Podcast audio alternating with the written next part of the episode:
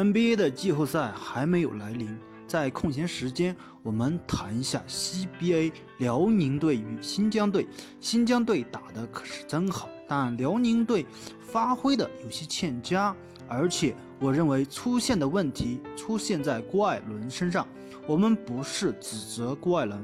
我们知道郭艾伦的优势就是打快攻、突破以及突破之间传球，但是他的缺点是。过于执着的持球，往往每个回合持球都在五到六秒之间，而且